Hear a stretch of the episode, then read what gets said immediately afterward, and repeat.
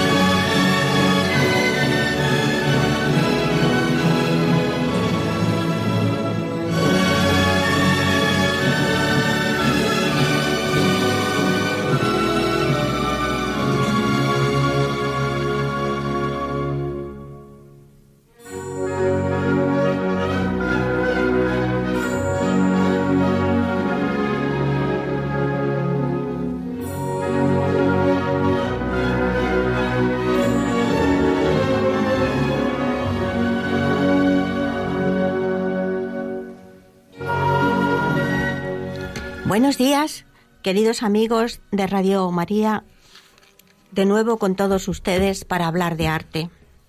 El programa de hoy va a estar dedicado a recrear los misterios gloriosos del Santo Rosario a través de cinco grandes obras pictóricas del Museo del Prado. Y de nuevo me acompaña mi querida amiga María Ángeles Sobrino, que se ha sumado a este proyecto con todo el cariño y la dedicación que es habitual en ella. Buenos días, Alicia. Buenos días, Ángeles. Muchas gracias por acompañarme. Les recuerdo brevemente las obras que hemos estudiado en programas anteriores. En el primer programa, que estuvo dedicado a los misterios dolorosos, eh, con la obra de Conrado Yaquinto, La oración en el huerto, fue con la que comenzamos.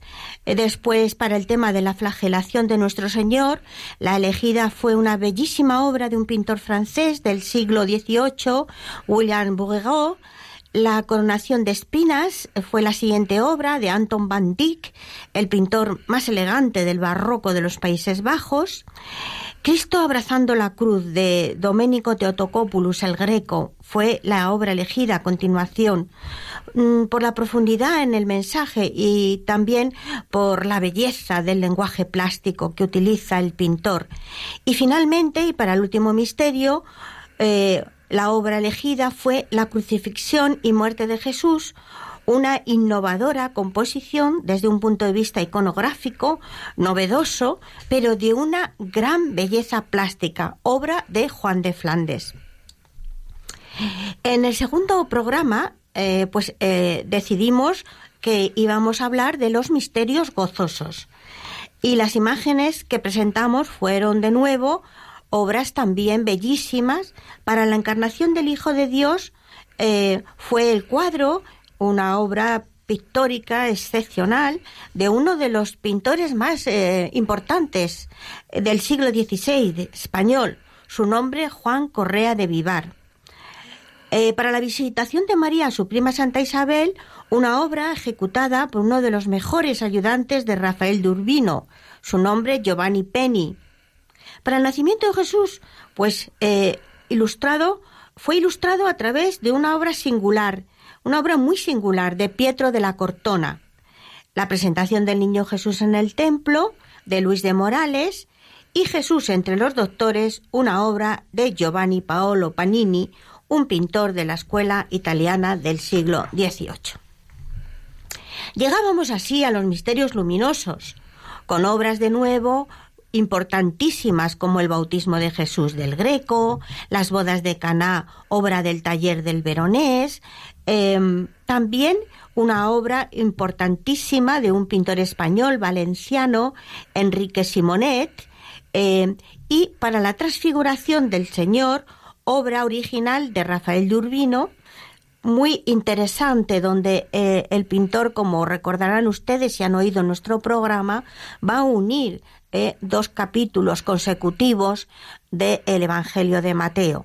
Y para finalizar, el Salvador con la Eucaristía, es decir, un Cristo eucarístico de uno de los más clasicistas de nuestros artistas eh, españoles del siglo XVI, Juan de Juanes. Bien, pues hoy llegamos al final. Finalmente, en este programa que hoy vamos a dedicar, lógicamente, a los misterios gloriosos, cerrando así el ciclo de los misterios del Santo Rosario a través de obras maestras del Museo del Prado. Quiero recordarle que mm, cada una de las obras que presentamos están volcadas en el Twitter de Radio María y que ustedes pueden visualizar al tiempo que escuchan nuestra locución. Y si por algún motivo no han podido seguir nuestro programa, pueden acceder a ellos a través de el postcard que Radio María em, tiene y buscando eh, el apartado dedicado a los programas de Ojos para Ver. En fin, sin más dilación, comencemos por el primero de los misterios gloriosos, la resurrección del Señor.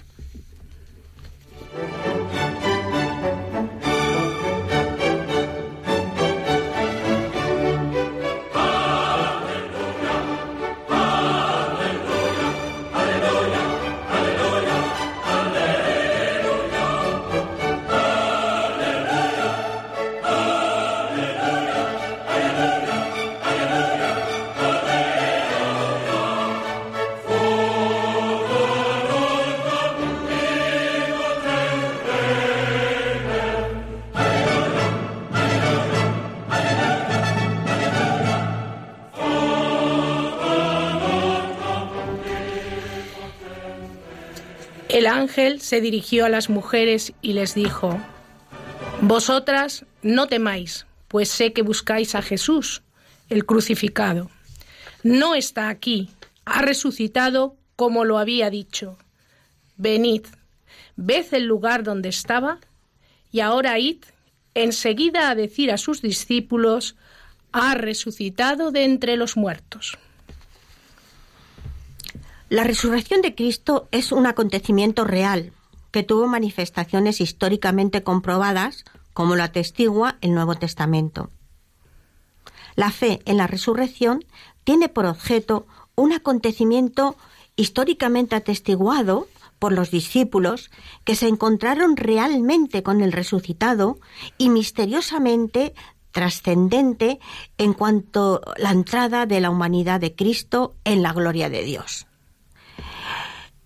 Lo que vemos en esta obra, que como les decía, eh, pertenece a uno de los pintores más em, extraordinarios y con un lenguaje muy especial, su nombre es eh, Luis de Morales, eh, conocido por sus contemporáneos como Morales el Divino, vemos obras esta obra, que pertenece a un tríptico, el momento clave, el momento cumbre en el donde aparece eh, la figura de Jesús resucitado. Lo que vemos en primer plano, en el centro de la composición, es la figura de Cristo de pie sobre la tapa de piedra del sepulcro. Con su mano derecha nos bendice y con la izquierda porta una estilizada cruz símbolo de su muerte y resurrección. Su anatomía, descrita con gran detalle, y sus cabellos, así como su, capa eh, púrpura, aparecen agitadas por un viento misterioso. Dos soldados, a ambos lados del sepulcro, se encuentran totalmente dormidos. sostienen aún sus lanzas fuertemente sujetas entre sus manos. Sus cabezas las vemos protegidas por rígidos cascos. La escena se encuentra enmarcada en su lado izquierdo por un frondoso árbol que le sirve al artista para pintar a través de un potente contraluz un luminoso paisaje de tonos azules, rosas y malvas que proporcionan a la escena la claridad y profundidad deseada por el pintor. La resurrección de esta tabla pertenece probablemente a un tríptico que junto con la del Calvario fue donada eh, hace unos años por un patrono del museo, Plácido Arango, y que desde luego fue algo eh, esencial eh, para conocer la obra del el pintor. ¿Por qué los especialistas decidieron que podían pertenecer a un mismo eh, retablo? A un mismo retablo, pues, pues las dimensiones, el formato, la temática, el soporte, el estilo pictórico, pues estas tres obras eh, eran muy, muy parecidas, procedían mm, seguramente eh, de un retablo común. Además, eh, el tema era, una, era de tradición, la tradición temática eh, que vincula estas tres obras al ciclo, al ciclo cristológico, con especial énfasis en los episodios referidos a la pasión y muerte y resurrección. Este tipo de iconografías fueron las más repetidas en los retablos de la época y es muy probable que en los conjuntos realizados por Morales desde mediados de los años 30 se incluyeran algunos de estos asuntos. También, como decía, el estilo pictórico de estas tres obras enlazan de una manera muy coherente con la mejor producción de Morales de los años 60. Pero ¿quién era este pintor que se le conocía en su tiempo ya como el Divino Morales? Bueno, pues era un pintor extremeño y que probablemente sus contemporáneos ya la admiraban profundamente y que a ver, tal vez pensamos los historiadores que se le denominaba así o bien porque los temas que pintaba eh, siempre eh, del asunto era sagrado o bien por los méritos de su pincel. Su obra es la síntesis de influencias muy dispares. Podemos encontrar en él elementos tardogóticos, italianos y del propio Flandes. No sabemos si viajó, probablemente él conocía todas estas influencias, todos estos estilos a partir de estampas. También es verdad que el pintor participaba del cambio de siglo y de la nueva mentalidad que el humanismo y el concilio de Trento va a aportar a la visión estética y religiosa del momento. Sin duda, sus grandes maestros fueron los clásicos, los clásicos italianos como Leonardo, como Miguel Ángel, como Sebastiano del Piombo, y que, como yo les decía, probablemente conoce a través de eh, estampas, de grabados, de dibujos. Él tuvo un taller importante, floreciente, trabajó em, a, través de ese taller que, que, se encontraba en la ciudad de Badajoz, para toda Extremadura y parte del reino de Portugal. Obras realizadas para Évora, para Plasencia, para Salamanca y Alcántara. Y como último mm, eh, asunto interesante, eh, hay que mencionar la influencia de un eh, teólogo que acababa de llegar de Trento, San Juan de Rivera, que parece ser parece ser que es el que le introduce en toda esa iconografía post-tridentina y que va a conseguir que el estilo eh, de, este, de este artista, de este pintor, sobre todo la iconografía que él crea, va a mm, ser una de las eh, más interesantes desde un punto de vista emocional de la época. Sus ex homo, sus piedades, son realmente eh, espectaculares. Se están adaptando, lógicamente, a esos momentos eh, extraordinarios, ¿no? De esa. Eh, de, de, esa sentimentalidad, diríamos, pero también de esa gran devoción que invade la sociedad española del siglo XVI. Pasamos ahora al segundo misterio.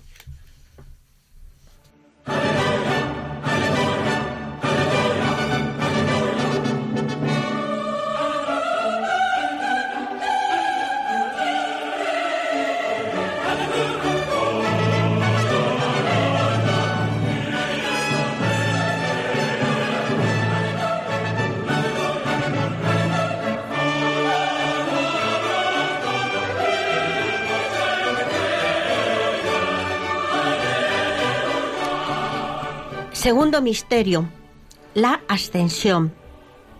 Jesús los, los, sacó hasta cerca de Betania y alzando sus manos los bendijo.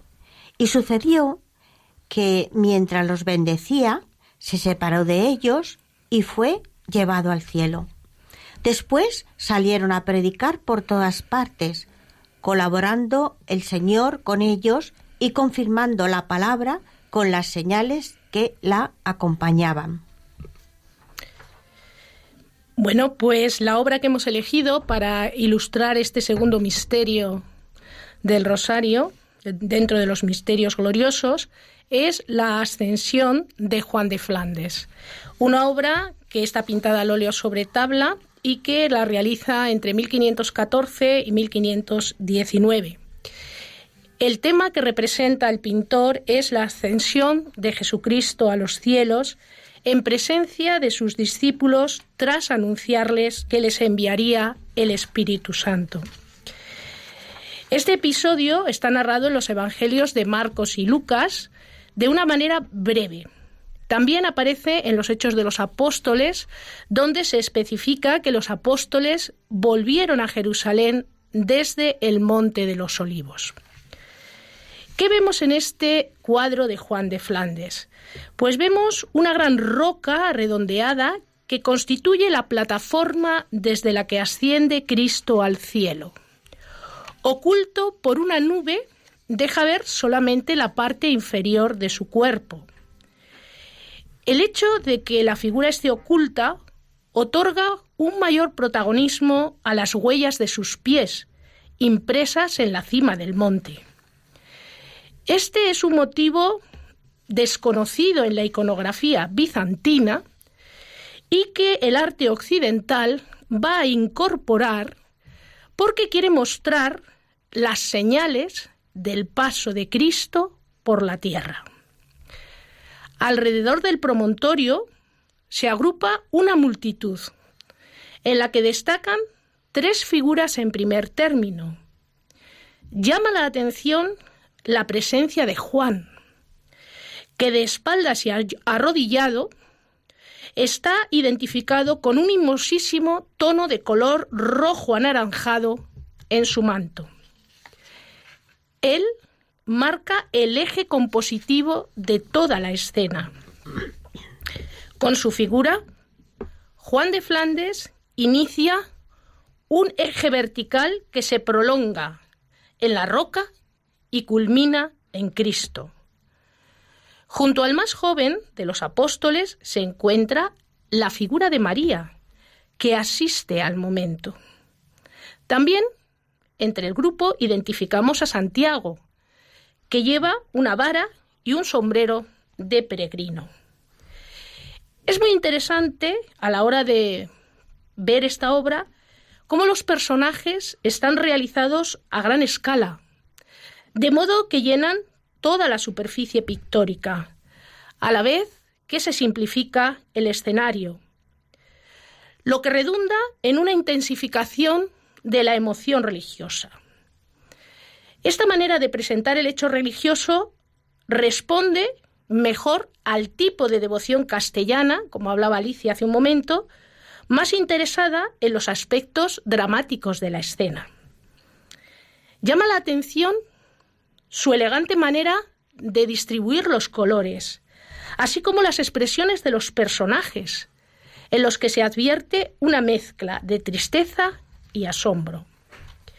Esta tabla, junto con la resurrección de Lázaro, la oración en el huerto y la venida del Espíritu Santo del Museo del Prado, y la Anunciación, la Natividad y Epifanía y Bautismo de Cristo de la National Gallery de Washington, proceden de la iglesia de San Lázaro de Palencia. En ellas, como hemos dicho, va a trabajar nuestro artista entre 1514 y 1519. El retablo fue un encargo de don Sancho de Castilla, antiguo preceptor del infante don Juan, heredero de los reyes católicos, que fue señor de Palencia. Tras la guerra civil, se vendió el retablo y en 1952 el Museo del Prado adquirió las cuatro escenas que hoy conserva. Pero ¿quién era este Juan de Flandes? Vamos a glosar brevemente la vida de este artista para que ustedes lo conozcan un poquito. Ya hemos hablado de él en alguna otra ocasión. Juan de Flandes es un pintor de origen y formación flamenca, como revela su propio apelativo. Se le conoce solo por las obras que realiza en Castilla, Está documentado a partir de 1496 y llegó a Castilla para ser pintor en la corte de la reina Isabel la Católica. No conocemos datos sobre dónde realizó su aprendizaje. El análisis de las obras documentadas muestra un profundo conocimiento de la técnica de la pintura al óleo, vinculada a la escuela de brujas. Les recuerdo, esa pintura preciosista, preciosa, casi de miniaturista. Al servicio de la reina Isabel I, trabajó como retratista y realizando pinturas religiosas de pequeño formato. De ahí la pequeña, el pequeño detalle que yo les he comentado de que ahora en el cuadro que les presentamos las figuras son más grandes y ocupan todo el espacio. En, en estas obras religiosas va a mantener la calidad y la perfección técnica de las pinturas flamencas. Pero ¿qué sucede con Juan de Flandes cuando muere Isabel la Católica en 1504?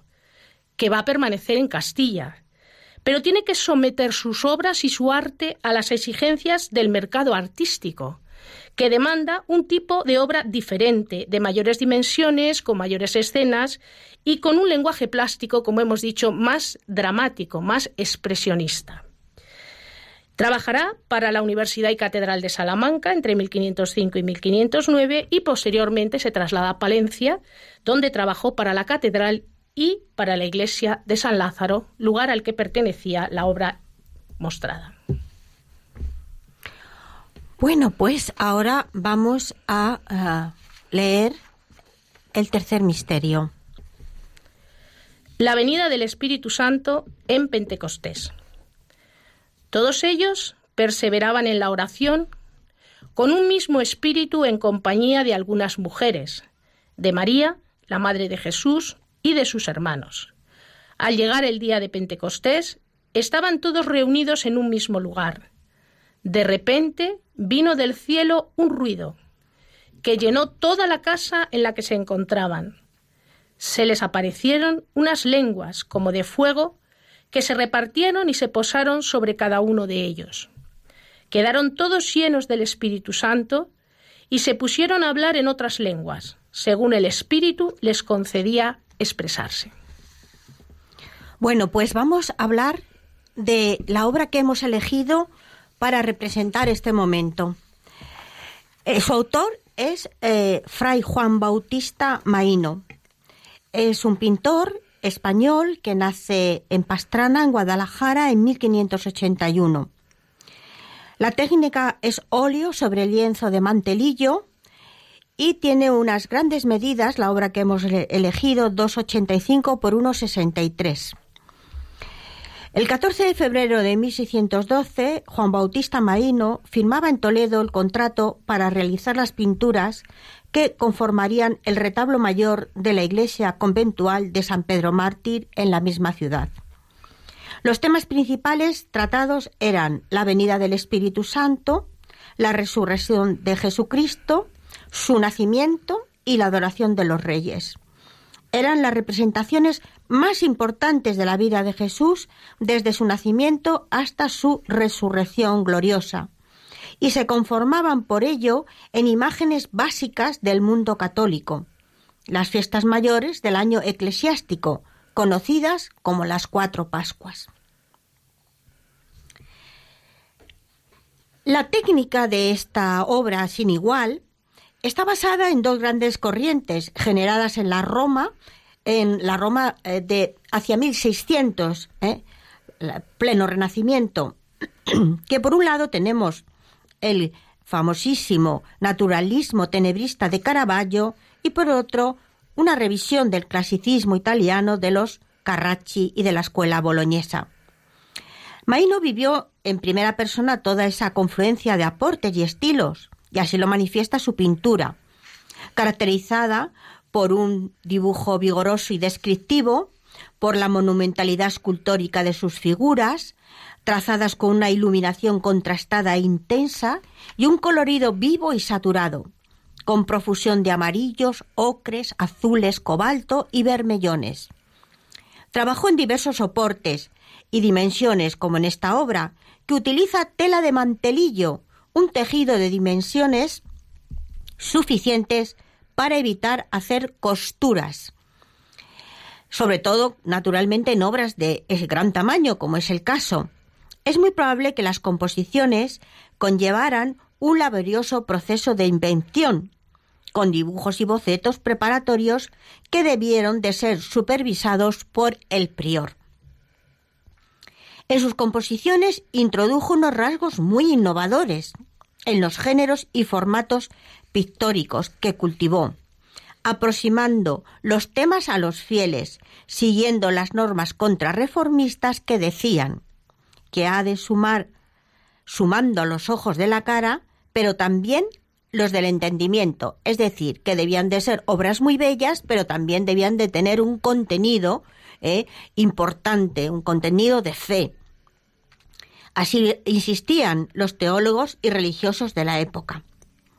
Así que la intención de Maíno fue que la imagen de la Virgen María que preside el colegio apostólico fuera la imagen de la iglesia naciente.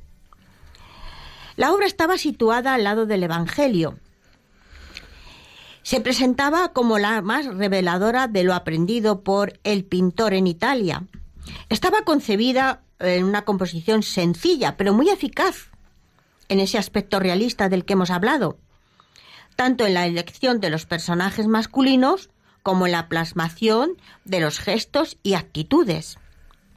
Maíno ha situado la acción en un espacio interior, acotado por la derecha por una importante columna. El formato vertical del lienzo ayuda a enmarcar la aparición del Espíritu Santo una paloma blanca con las alas extendidas, de las que surgen ráfagas de luz de brillantes colores amarillos y anaranjados, iluminando toda la escena. Los apóstoles son representados con gestos de asombro, pero desde un contenido silencioso. Los rostros de la Virgen María y María Magdalena aparecen idealizados y cargados de fervor, que es expresado a través de los gestos de sus bellísimas manos. La figura de Pedro, identificado como el personaje canoso del primer plano, no ofrece ninguna duda acerca de su identidad, pues unas llaves están situados al lado de sus pies. Otra de las figuras cargadas de significado es la del personaje a la derecha del espectador, San Lucas, que es representado mientras escribe uno de sus textos, probablemente el libro segundo de los hechos de los apóstoles. La iconografía eh, de la fiesta de Pentecostés, como les decía, es una de las doce grandes fiestas bizantinas y por tanto su representación está muy presente en la tradición artística oriental. En Oriente es donde se fijan los, los patrones iconográficos del tema, de los que después se hará eco el arte occidental. Bien, eh, vamos a pasar al siguiente misterio, cuarto misterio, sobre la Asunción de la Virgen Santísima. Levántate, amada mía, hermosa mía, porque mira, ha pasado ya el invierno, han cesado las lluvias y se han ido. Muéstrame tu semblante, déjame oír tu voz, porque tu voz es dulce y bello tu semblante. Para esta obra de la Asunción de la Virgen Santísima nos va a hablar María Ángeles de una obra excepcional. ¿De quién es la obra, María Ángeles? De un pintor italiano del siglo de transición entre el siglo XVI y el siglo XVII que se llama Aníbale Carracci. En concreto, la obra La Asunción de la Virgen la realiza hacia 1587, es un óleo sobre lienzo no demasiado grande, puesto que tiene un metro treinta por 0,97. El tema de la Asunción de la Virgen se narra en una leyenda tardía inspirada en el arrebato del profeta Elías y en la ascensión de Cristo, y solo va a ser declarada como dogma de fe en 1950, tras siglos en los que la creencia en ella había sido considerada como una cuestión de piedad personal. Según esa tradición, después de morir la Virgen, fue llevada al cielo por unos ángeles en presencia de los apóstoles.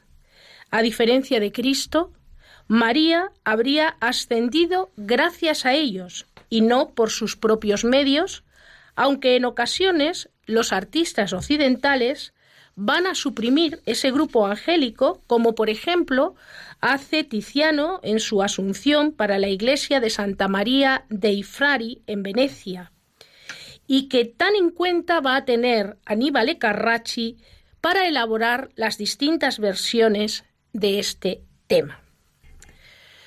La Asunción del Prado se ascribe al momento en el que Aníbal estuvo más influido por la pintura veneciana.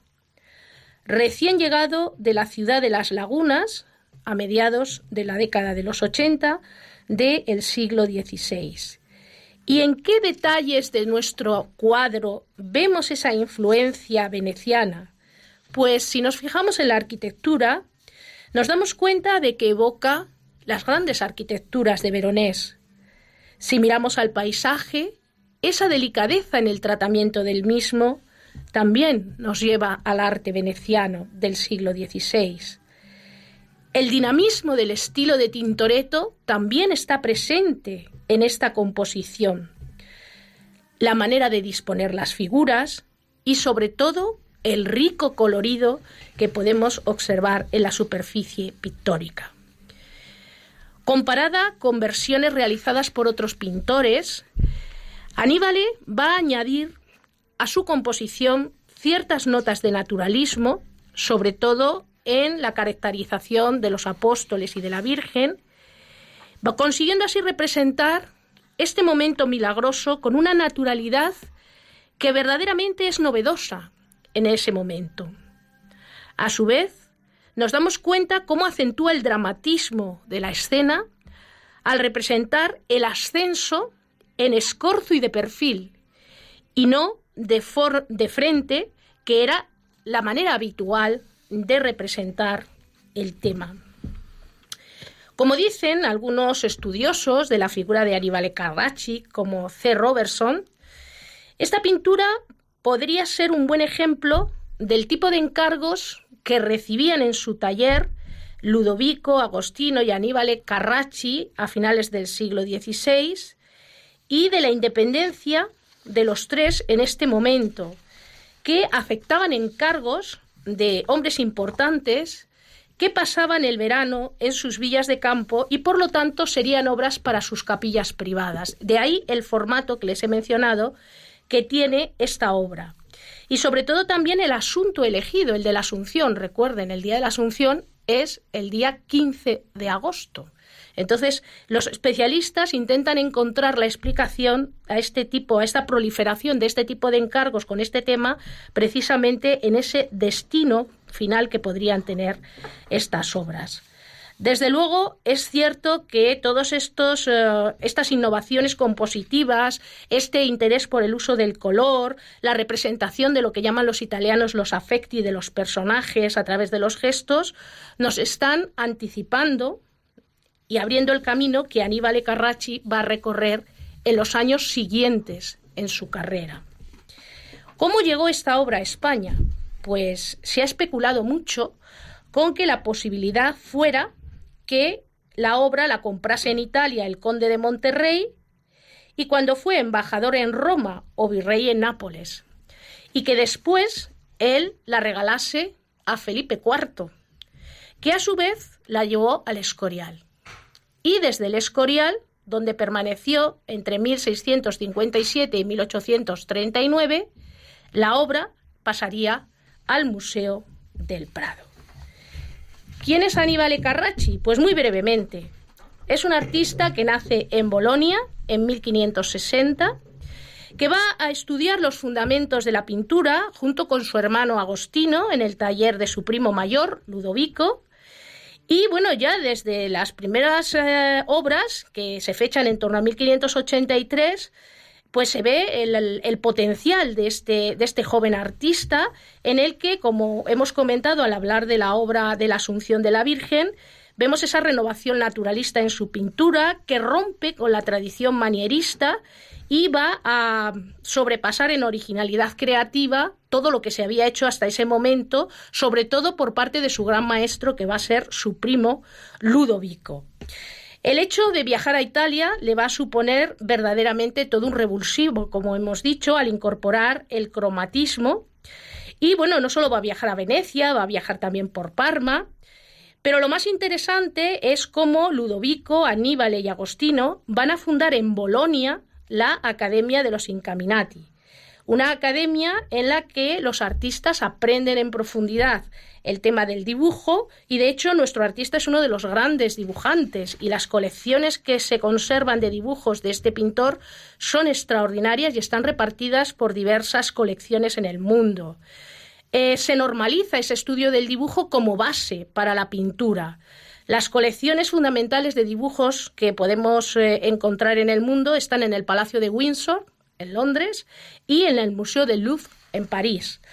De manera que estamos ante un artista extraordinario que va a crear escuela, va a ser el máximo representante del denominado lenguaje clasicista, es decir, heredero de ese renacimiento, pero elevado a lo más alto donde Roma va a ser el gran referente y donde Aníbal va a tener un gran círculo de artistas donde supongo que a ustedes les va a sonar. Eh, es todos estos personajes que yo les voy a mencionar, por ejemplo, Domenichino, Albani, Guido Reni, que va a ser el gran heredero eh, del clasicismo en Bolonia, Lanfranco, y que van a perpetuar esa maravillosa renovación técnica que supone el lenguaje clasicista inaugurado por la figura de Aníbal Carracci. Bueno, pues vamos a pasar después de una música maravillosa que nos va a poner nuestro colaborador eh, a hablar del quinto misterio.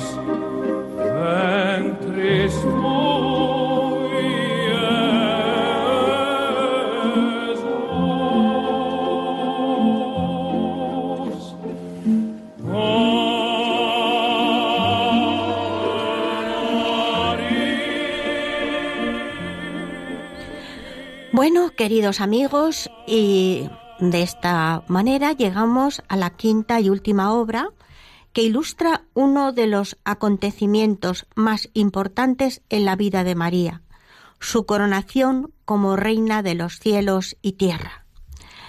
La obra elegida para este misterio es una pintura extraordinaria de Domenico Teotocopoulos, el greco. El tema tuvo un éxito extraordinario, pues a lo largo de su vida lo ejecutó en un buen número de obras. Pero llegados a este punto, mm, vamos a proporcionarles a ustedes el teléfono, pues nos encantaría escuchar sus opiniones acerca de estos cuatro programas dedicados a mostrarles los misterios del Santo Rosario a través de obras maestras del Museo del Prado. El teléfono en directo mm, les recuerdo que es el 91 005 94 19. 91 005 94 19. Nos gustaría saber si les ha parecido interesante, si les han ayudado las imágenes a visualizar cada uno de los acontecimientos que se describen en el Santo Rosario, o aquellas dudas o peticiones que les, apetezca y que en nuestros próximos programas de arte y fe podamos trabajar sobre ellos. Así que, eh, queridos amigos, esperamos sus llamadas y mientras se animan, vamos a hablar de ese último eh, misterio.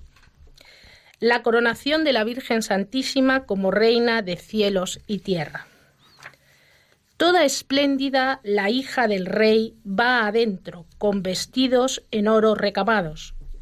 Con sus brocados es llevada ante el rey. Y una gran señal apareció en el cielo. Una mujer vestida de sol, con la luna bajo sus pies y una corona de doce estrellas sobre su cabeza. Como les decía, eh, la obra que hemos elegido pertenece a Domenico Teotocopoulos, al greco, que a lo largo de su vida realizó un buen número de coronaciones de la Virgen. Esta que aquí contemplamos es una de las primeras y tiene una enorme similitud con la que se le encargó para el retablo de Talavera la Vieja. Lo que vemos es la figura de María, que se sitúa en el centro del lienzo, a modo de eje de simetría. A su derecha encontramos a Jesús y a su izquierda a Dios Padre, mientras que sobre la cabeza se sitúa el Espíritu Santo en su tradicional forma de paloma. Encima la bella corona dorada. Por lo tanto, estamos ante la representación de la Trinidad cabezas de querubines y un ángel en la izquierda del lienzo completan la escena. Jesús y María visten con sus tradicionales colores, túnica rojiza, que simboliza el martirio, y manto azul de la eternidad. Dios Padre viste de blanco como símbolo de pureza. Las figuras se asientan sobre las nubes en las que se mezclan tonalidades blancas y azules para conseguir un efecto más atractivo. A los pies de María encontramos una media luna que simbolizaría el dominio sobre el Islam y el triunfo de la luz sobre la oscuridad. La postura de la Virgen será típica en las Inmaculadas del barroco español, con la cabeza al lado contrario de las manos, reforzando de esta manera la sensación de movimiento. Las figuras empiezan a aumentar de tamaño y se alejan de la influencia de Miguel Ángel de los primeros momentos para crear un canon estético muy estilizado, con figuras alargadas y con pequeñas cabezas. Recuerden el canon clásico que es de ocho veces la totalidad de eh, el cuerpo y sin embargo en el greco se va a estilizar en ocasiones hasta doce veces eh, el canon. La luz es importantísima en la obra de Doménico. En, este caso es una luz que resbala por las figuras, resultando un interesante efecto cromático. Doménicos tal vez puede inspirarse en una obra de Durero para realizar esta bella escena. Pero esto es algo habitual, ¿verdad Ángeles? Porque nosotros eh, esta composición de El Greco la vemos eh, años después Sí, en la hermosa, en la hermosa figura de conjunto de Velázquez. De verdad que la coronación. la coronación de la Virgen de Velázquez, ese maravilloso cuadro que recuerda, pinta para el oratorio de la reina Isabel, de, Borbón, una reina que viene de Francia. Y tiene un detalle muy curioso ese cuadro. Coméntalo, por favor, pues, eh, no solamente es la coronación de María como reina de cielos y tierra, sino que la reina Isabel de Borbón, la primera mujer de Felipe IV, tenía una especial devoción por el Inmaculado Corazón de María. Y desde luego este tipo de, composición, que pues parece ser que el primero que empieza a hacerla es Durero y que luego va a servir para que Doménico Teotocópulos haga esta obra, también va a ser utilizada por Velázquez. Aquí vemos la importancia de cómo unos pintores se van apoyando en otros para realizar estas composiciones bellísimas, ¿no? Y mm, en el caso de Velázquez es que eh, delicadamente, con su mano, María eh, toca levemente su corazón. Y nos mira, porque y nos mira, haciendo alusión a ese paralelismo tan bellísimo entre la devoción al Sagrado Corazón de Jesús y al Inmaculado Corazón de María. Así que es algo realmente impresionante cómo los artistas se van sirviendo de todos estos innovaciones y y apuestas, ¿no? Por este tipo de iconografía que no solamente eh, son de una gran belleza plástica, sino que tienen un contenido que va más allá y que es necesario también captarlo en toda su esencia, pues para disfrutar de la obra en su totalidad. ¿Y qué podemos hablar de, Greco? Pues eh, hay tanto que hablar de este pintor que va a ser tan fundamental la escuela española, a pesar de no ser español, y sin embargo es considerado como uno de los más grandes, ¿no? De la escuela española. Pues eh, hay cosas muy, muy interesantes. En primer lugar, lo bien recibido que es en la ciudad de Toledo. Yo creo que en ese siglo XVI la ciudad de Toledo era la ciudad que realmente podía acoger a un artista de la espiritualidad y de la personalidad de, de Doménico porque en él confluía lo mejor de eh, la iconografía y, de, y, del mundo oriental en general con eh, lo que se estaba haciendo en fundamentalmente Italia, de donde él viene, eh, Venecia y Roma, y que luego va a sintetizar con la religiosidad de esa España del siglo XVI. Yo creo que ahí van a confluir una serie de fuentes, de raíces y de posibilidades que van a dar como consecuencia, pues, a uno de los grandes creadores de toda la historia del arte, sin duda. De hecho, no podemos olvidar que no solamente va a influir, eh, va a crear un lenguaje plástico novedoso y nuevo que hace que no sea comprendido en su momento en la corte española, sino que solamente los grandes maestros le van a entender. Velázquez, como hemos mencionado, Goya, ese Goya de las pinturas negras, por ejemplo. Y no nos podemos olvidar de los artistas contemporáneos. El arte contemporáneo, el arte del siglo XX está mirando al greco, pero no solamente los artistas españoles, también los artistas extranjeros. Por ejemplo, pintores norteamericanos. En España, Antonio Saura. En América, Jackson Pollock, el artista del expresionismo abstracto norteamericano. Es decir, el Greco es algo más que simplemente un creador de su época.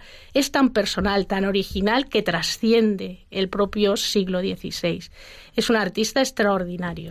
Y así lo vemos, porque realmente los primeros que empiezan a reivindicar la figura del Greco son los expresionistas alemanes. ¿eh? El puente, el jinete azul, son aquellos que ven en el Greco realmente el expresionista más puro de la historia del arte.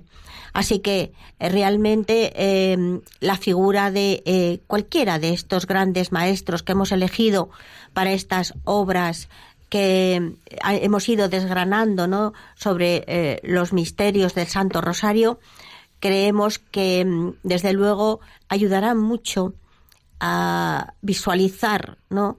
Eh, los acontecimientos tan importantes que aparecen em, recreados en los misterios del Santo Rosario. Y yo creo que no solo a visualizar, Alicia, yo creo que también a interiorizar, porque a través de la visión y de la contemplación se llega a la reflexión y a intensificar ese, ese mensaje. Yo creo que la imagen, como tú bien dices en numerosas ocasiones, tiene un poder tan extraordinario que hace posible que podamos llegar a estos misterios tan profundos de la fe. Y así lo aseveraba eh, el Papa emérito Benedicto XVI cuando él habla de la vía pulcritudinis, de la vía de la belleza, de cómo a través de la belleza podemos llegar a eh, el sentimiento más profundo, belleza, bien, verdad. Eh, la belleza suprema, la verdad suprema es Dios. Así que es una vía realmente muy, muy interesante. Es cierto que hay personas que, bueno, tampoco necesitan la imagen tanto, pero yo siempre que hablo con alguna de estas personas recuerdo la famosa frase de Santa Teresa de Jesús que decía que como ella tenía poca imaginación, sí que necesitaba eh, tener una imagen cercana a ella, pues que la llevaran precisamente a esa reflexión más profunda, ¿no? De, del hecho religioso. Así que bueno, queridos amigos, yo creo que mm, eh, vamos a terminar ya eh, este programa. Eh, bueno, solamente nos queda ya pues darles las gracias. Vamos a ver cuáles son las nuevas propuestas para los próximos Em, para nuestros próximos programas vamos a hablar María Ángeles y yo. Tenemos varias ideas. Claro, naturalmente siempre a través de obras maestras del, no solamente del Museo del Prado, probablemente ya empecemos a hablar también de otras, de otros eh, museos donde mm, tengan, eh, tengamos la posibilidad de tratar mm, los temas desde diferentes puntos de vista. ¿Qué te parece, María Ángeles? Bueno, ya sabes que trabajar en equipo es maravilloso y la tormenta de ideas es importante. Entonces es un proyecto, estamos en ese proyecto y todo lo que sea innovar para mejorar, pues es estupendo y maravilloso. Yo te agradezco muchísimo, Alicia, que me hayas invitado hoy a estar contigo y agradezco también a los oyentes que están al otro lado, que estén ahí y nos sigan apoyando. Muchísimas gracias por estar ahí. Bueno, pues nada, amigos, hasta nuestro próximo programa y que sean ustedes muy felices.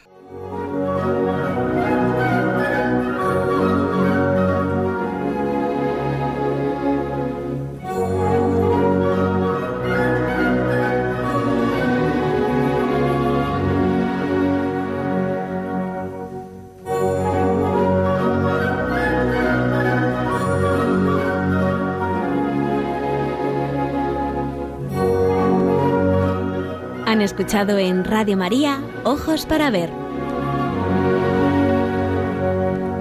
Con la dirección hoy de Alicia Pérez Tripiana.